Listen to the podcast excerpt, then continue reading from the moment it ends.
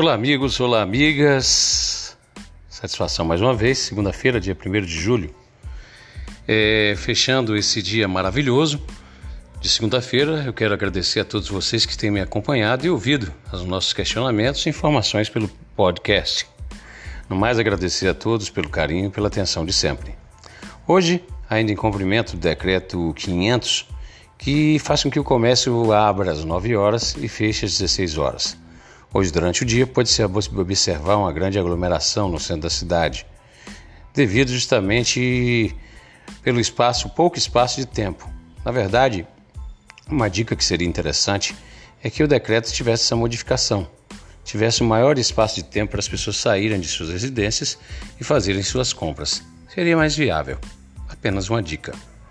É, nós tivemos algumas notícias que abalaram o dia de hoje e também notícias nacionais. Nós vimos ontem é, nas redes de TV, nas mídias sociais também, a guerra da democracia contra os apoiadores do presidente Bolsonaro. Na verdade, é uma forma das pessoas é, até, sei lá, tentarem sair da quarentena. Acho que não há necessidade agora no momento de estar brigando por política, e sim se fazendo uma grande união para o combate ao Covid-19, que esse é o que realmente é o nosso grande inimigo. Já na cidade de Teixeira de Freitas, nós tivemos algumas, algumas ocorrências é, policiais. É, a polícia acabou prendendo alguns jovens justamente por furto, tráfico de drogas. Um corpo que foi encontrado também em Cantagalo, em uma cova rasa. É, em Poço da Mata também, outro jovem que foi abatido com diversos tiros de arma de fogo. E a questão da proliferação dos fake news pelas redes sociais também, notícias falsas. Hoje foi comprovado que realmente a UTI tem 100%, 100% da sua capacidade hoje.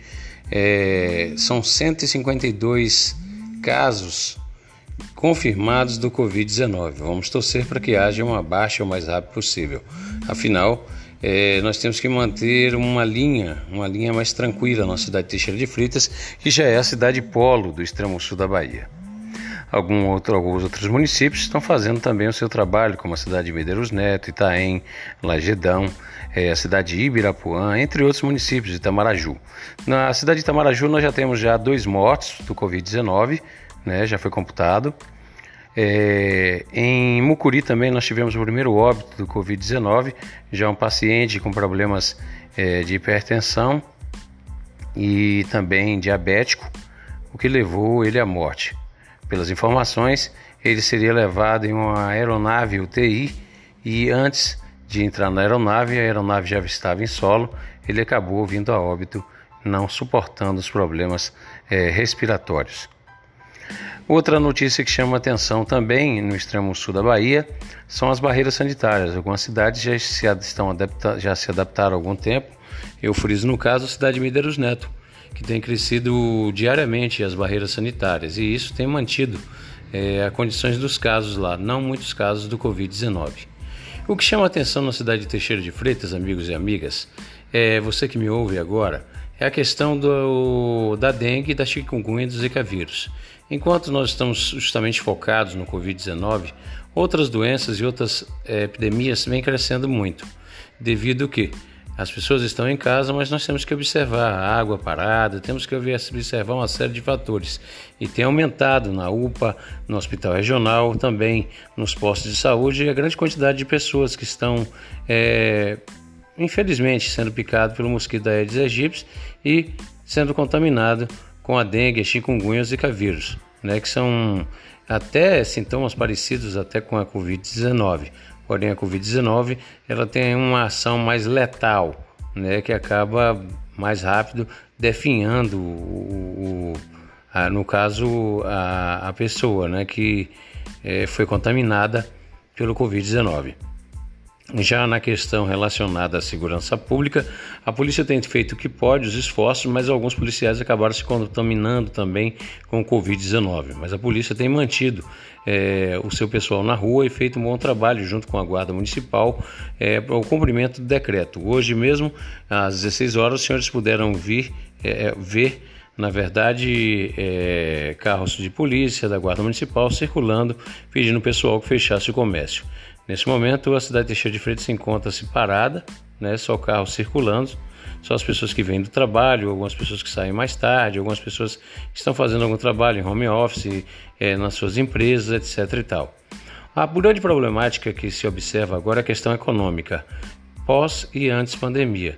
Né? O que, que, pode acontecer? No momento, nós temos aí é, um rombo avassalador na economia brasileira, como temos também, temos também uma grande parcela da população que já se encontra desempregada. Né? Milhares de pessoas estão dependendo do auxílio emergencial. O que mais chama atenção no auxílio emergencial foi que parece que 15 ou 13 presos perigosos do baralho do crime presos envolvidos em estupros, assassinos, é, viciados em drogas, é, traficantes famosos, conseguiram pegar o auxílio emergencial. Esse dinheiro era só para ser deslocado para aquelas pessoas que realmente passam necessidade, que têm filhos pequenos em casa e que não podem trabalhar. Mas infelizmente a lei da vantagem levou o indivíduo a pegar esse dinheiro sem até necessidade. Que pena. O Brasil ainda continua naquela situação do toma lá da cá, na lei da vantagem e precisa mudar muito. Outra situação também que nós frisamos é justamente, é, como eu tinha falado, o Zika vírus, a chikungunya, é, o Covid-19, que chama atenção que agora está se espalhando aos distritos. Temos que ter cuidado, usar máscara, álcool em gel, é, o comércio, você que vai ao comércio, vamos evitar de ir, a não ser que você tenha alguma coisa realmente para fazer. O caso contrário, vamos permanecer em casa e evitar expor os nossos idosos e as nossas crianças também.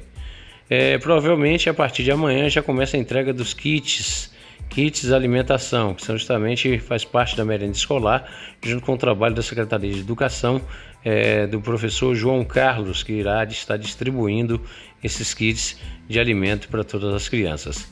Já na Secretaria de Meio Ambiente, o secretário, o professor Arcângelo, falou muito hoje da Secretaria de Meio Ambiente e alguns eventos que vão acontecer online, já que não pode acontecer é, eventos presenciais. E vamos torcer para que eles façam justamente esses eventos que levem as pessoas a se distrair. O isolamento social causa uma, uma questão muito grave, que é justamente a falta de, a falta de compreensão, a falta de atenção e a falta também de paciência das pessoas, principalmente com crianças e idosos. É o momento que nós temos que dosar a paciência, ter tranquilidade, ter muita paz então, meu irmão, minha irmã, não precisa se desesperar, basta manter a paz, isso é importante. No mais, agradecer a vocês que estão nos acompanhando aí. Eu retorno a qualquer instante com mais notícias aqui pelo podcast. Acompanhe Lucas Bocão pelo Facebook, Lucas Bocão, pelo programa do Bocão TX no YouTube. Você pode acessar na sua TV Smart ou também aqui pelo celular e pelo podcast também do programa do Bocão. Obrigado a todos. Fiquem com Deus e foi uma satisfação estarmos juntos mais uma vez.